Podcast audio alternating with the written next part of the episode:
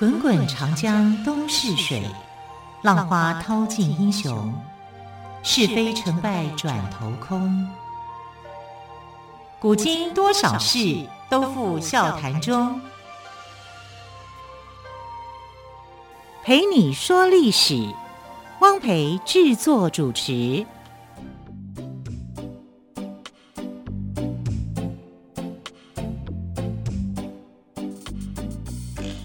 我们收听今天的《陪你说历史》节目，我是汪培。同样，在今天的节目当中，我们依旧要说丰富的历史故事。好，今天要说的第一个故事是明朝的靖难之役。明太祖朱元璋因为出身贫困卑微，所以呢，做了皇帝以后，他非常的害怕开国功臣们权大势威、尾大不掉。于是呢，就企图用皇室血亲来维护皇权。他一共有二十六个儿子，他将长子立为太子，其他的儿子都封王、封藩。长子朱标很早就被立为太子，按理来说，皇位应该是由他来继承。可惜他英年早逝。长孙朱允炆被改立为太子。西元一三九八年，朱元璋病逝，长孙朱允炆即位，他就是明惠帝，年号为建文。此时的惠帝已经是一个风华正茂的青年了，温文尔雅又带有书卷气，完全没有祖父与父辈们的雄才伟略。那些被分封在内地跟边疆的藩王们，个个拥兵自重，根本就不把这个年轻的侄儿皇帝放在眼里。惠帝朱允炆时时都感受到来自各地藩王的威胁和压力，他不得不与亲信大臣商量如何夺取藩王的权力。藩王们得知此事之后，自然不会坐以待毙。在藩王中势力最大的，就要算是燕王朱棣。他引用祖训，以清君侧为借口，首先发难。西元一三九九年，也就是建文元年，朱棣在他的封地北京起兵南下，发动了历史上有名的靖难之役。朱棣以声讨朱允炆身边的奸臣为幌子。目的在清除明惠帝。西元一四零二年，燕王朱棣攻下了首都南京，然而明惠帝却下落不明。有人说他逃亡了，有人说他被烧死了，众说纷纭，成为明朝的一大悬案。燕王朱棣宣称明惠帝已经死亡。在装模作样的拒绝大臣们的多次劝说之后，终于登上了梦寐以求的金銮宝座。登基后的朱棣嗜杀成性，他的残酷无情，从文人方孝孺被灭十族一事可窥见一斑。朱棣攻下南京后，几乎所有的文武大臣为了保全性命都归顺了。只有一个人不止不归顺，还为明惠帝披麻戴孝、嚎啕大哭。这个人就是声名显赫的大文人方孝孺。朱棣登基之后，故意命人叫方孝孺替他写即位诏书。方孝孺没有拒绝，当即写下“阉贼篡位”四个字。朱棣看后勃然大怒，问他：“你这样做太不识抬举了，难道你不怕死吗？”方孝孺不屑地回答：“我早有心理准备，不过一死而已。”朱棣冷笑说：“一死？难道你不怕我诛杀你九族吗？”方孝孺回答。就算杀了我十族，也奈何不了我。朱棣立即说：“那我就杀你十族。”就这样，方孝孺的族人，再加门生跟朋友等，一共八百七十三人被杀。据说当时每杀完一个人，朱棣就让方孝孺亲眼看一下，真的是残忍至极。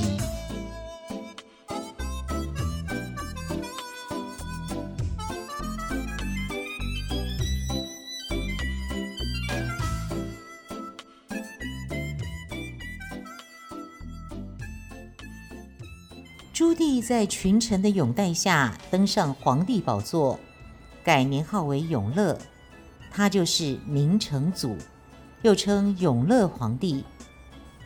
朱棣一生建有许多功勋，其中广为后人所称道的，一是重修长城。我们现在看到的万里长城，就是明代的长城。二是营建包括紫禁城在内的北京城，紫禁城也就是现在的北京故宫。朱棣登基时，明朝的首都在六朝古都南京，此时的北京在大明的版图上，还只是一个人烟稀少的地方，叫北平。燕王朱棣二十一岁时封藩于北平。当皇帝之前，他在北平待了二十三年，对这里充满了感情。当时蒙古人虽然已经被赶到大草原上，但是还是具有相当强的军事实力，经常骚扰北部边境，因此北平并不安宁。它是以军事重镇而存在的。朱棣在北平期间历经磨练，迅速成为出色的军事统帅。北平也成为北方最强大的藩镇。对朱棣而言，北平是他的龙兴之地。龙就是龙的传人的龙哦，兴就是复兴的兴，龙兴之地是他立业的根本。西元一四零三年的正月。即位满五个月的朱棣下诏，升北平为北京。一四零六年，朱棣下诏营建北京城和宫殿紫禁城。北京城是在元大都的基础上，参照南京城池宫殿的规划营建的。这项工程十分浩大，朱棣广招天下能工巧匠。并且陆续征调了二三十万名农民和大批的士兵做壮丁，光是木料跟石料的采集工作就用了十年的时间。明代建筑以木头结构为主，紫禁城也不例外。朱棣密令大臣从四川、湖广、江西、浙江、山西等地采集木材。依靠河流跟输圳好的运河，把木材运到北京。开采石料的工作同样艰辛。石料虽是在北京附近的房山等地开发的，但是由于体积都很巨大，运输起来非常麻烦，只好利用冰道跟滚木。据说，为了在冬天修造冰道，每隔约五百公尺就要挖掘深井一口，以方便取水制冰。北京城的营造从筹备到完工，整整用了十四年。最终，中国建筑史上独一无二的紫禁城诞生了。它是中国现存最大、最完整的宫殿建筑群。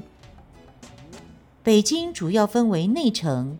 皇城和紫禁城，内城就是北京城，设有中央行政机构、王府、官宅、仓库和民居。皇城是太庙、社稷坛、内务部门的所在地。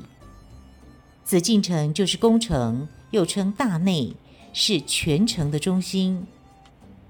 紫禁城前部是皇帝坐朝和举行大典的地方，后部是皇帝和后妃居住的地方。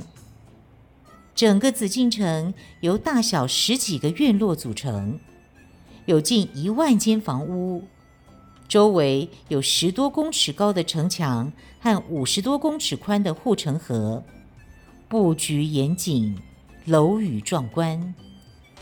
一条八公里长的中轴线纵贯北京城南北、内城、皇城和宫城，以它为中心对称展开。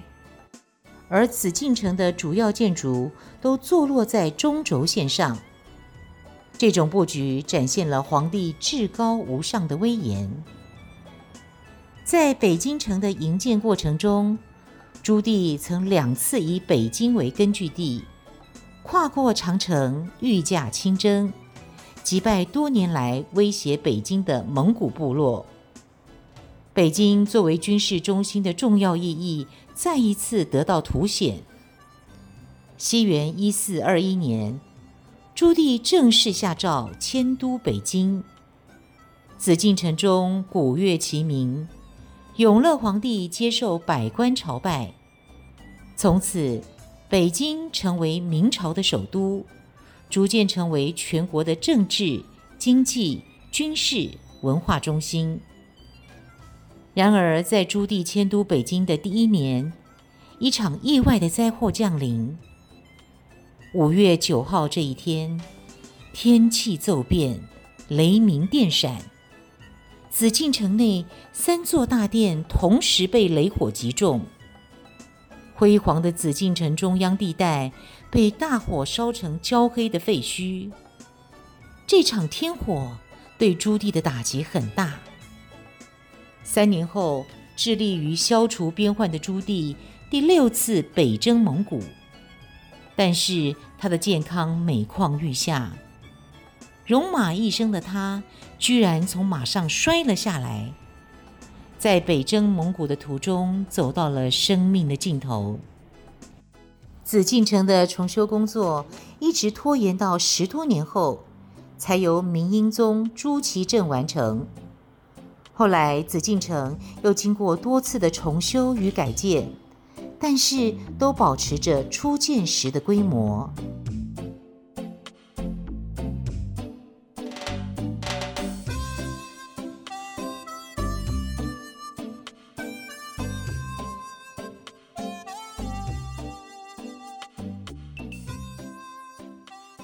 来聊聊朱棣的皇后。帝王家庭虽然没有寻常百姓家柴米油盐酱醋茶的烦恼，但是也少了人间的那份温情。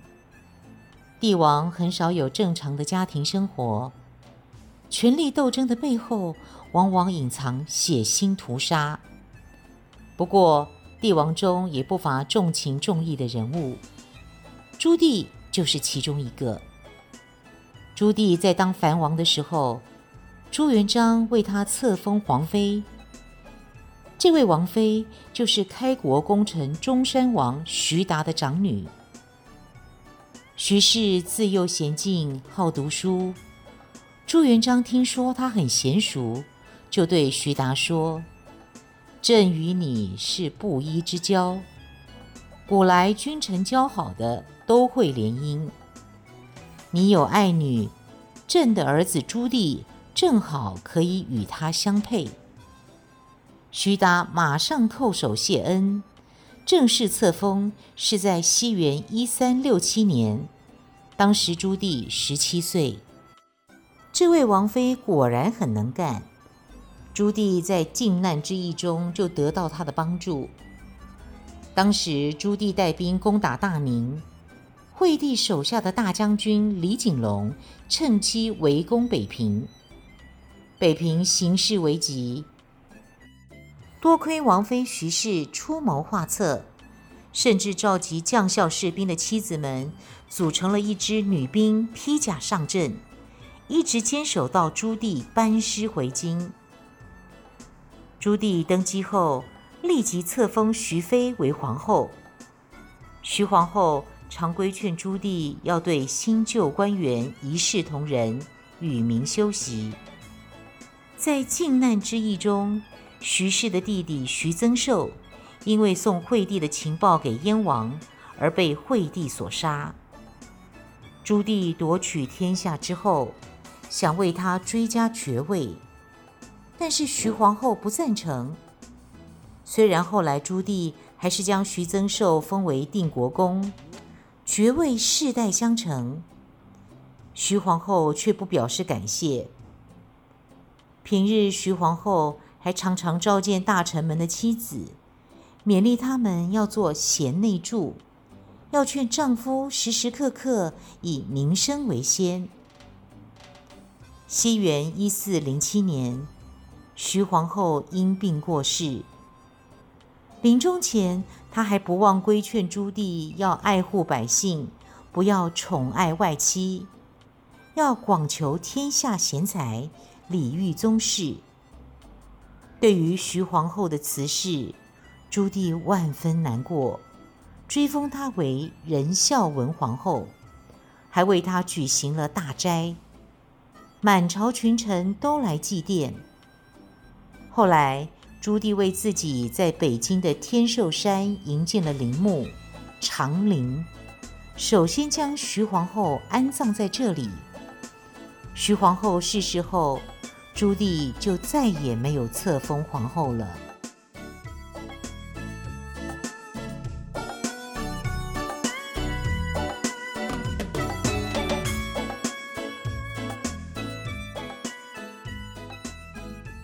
来说说郑和的故事。郑和原名叫做马文和，文章的文，和平的和，小字三宝，一二三的三，保护的保。他是在西元一三七一年出生在云南昆明的一个回族家庭里。郑和从小就信仰伊斯兰教，学习伊斯兰教的教规跟教义。郑和的父亲为人刚直。乐善好施，对郑和的影响很大。郑和的祖父、父亲都曾到伊斯兰教圣地麦加朝拜过，在他们的言谈中，经常提到海外各国的情况，这使得年少的郑和对外面的世界充满好奇。明朝统一云南后，郑和被明军俘获，受了宫刑。被带到南京做太监，后来又到了北平，服役于燕王府中。郑和刻苦学习，勤劳谨慎，赢得燕王朱棣的信任，被朱棣选为贴身侍卫。在长达四年的靖难之役中，他潜在的禀赋和领袖才能逐渐显露出来。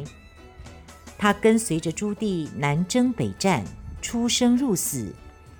朱棣登上皇位之后，对跟随自己多年的文武大臣都给予擢升，其中也包括了郑和。他被升迁至内官监太监，并赐姓郑。由于郑和小名叫做三宝，所以他又被称为三宝太监。作为燕王的随从跟亲信。郑和有机会开阔眼界，增进见识。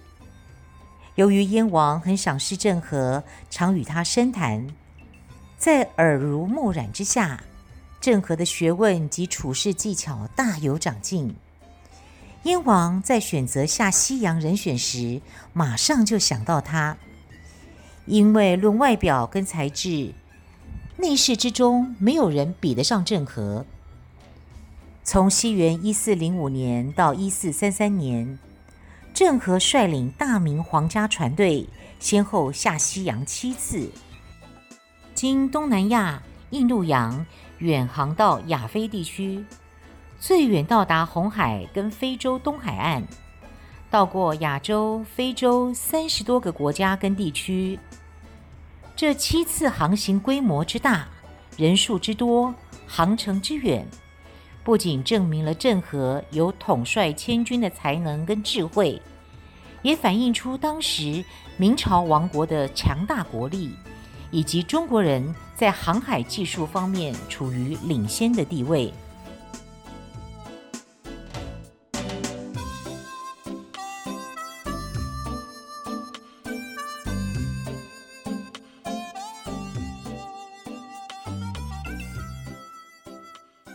现在我们来谈一谈明惠帝失踪之谜。在福建泉州海外交通史博物馆里，人们可以借由许多馆藏珍品，想象当年郑和船队浩浩荡荡的身世与气魄。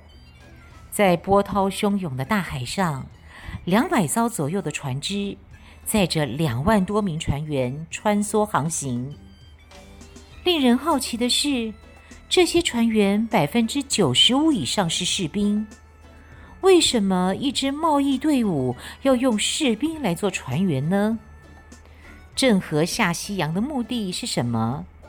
他带去了两万多名官兵，而且走了七趟，沿途没有侵犯别国的领土。那他带领那么多士兵去做什么呢？我们从杰出航海家郑和、郑和下西洋跟《醉微录》中可以找到一些线索。前两本书中提到，明惠帝逃往海外的消息被一个叫做李挺的人得知后，禀报给燕王朱棣。朱棣这个时候已经大权在握，他决定不惜任何代价。派郑和下西洋找寻惠帝的下落。朱棣为什么会选择郑和来执行这项任务呢？因为郑和身份特殊，他是太监，又是燕王的亲信。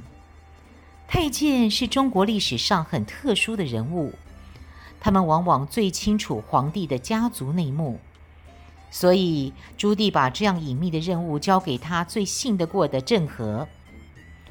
书中写道：“扩展海外贸易跟宣扬国威只是个幌子，寻找惠帝才是郑和下西洋的真正目的。”然而，在航海技术并不发达的时代，让两万多人冒着生命危险，越过印度洋去寻找一个生死未卜的旧皇帝，付出的代价也实在是太大了。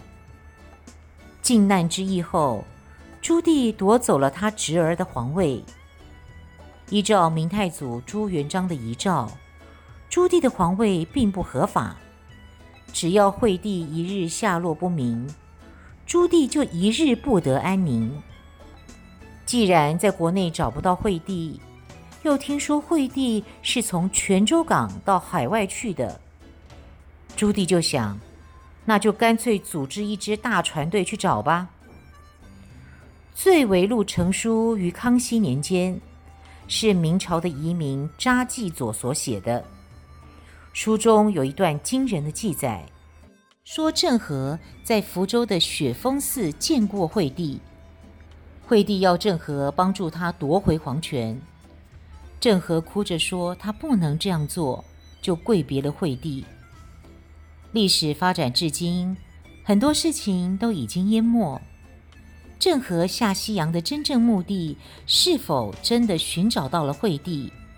他是否在福建的雪峰寺与惠帝见过面？至今仍然是个谜。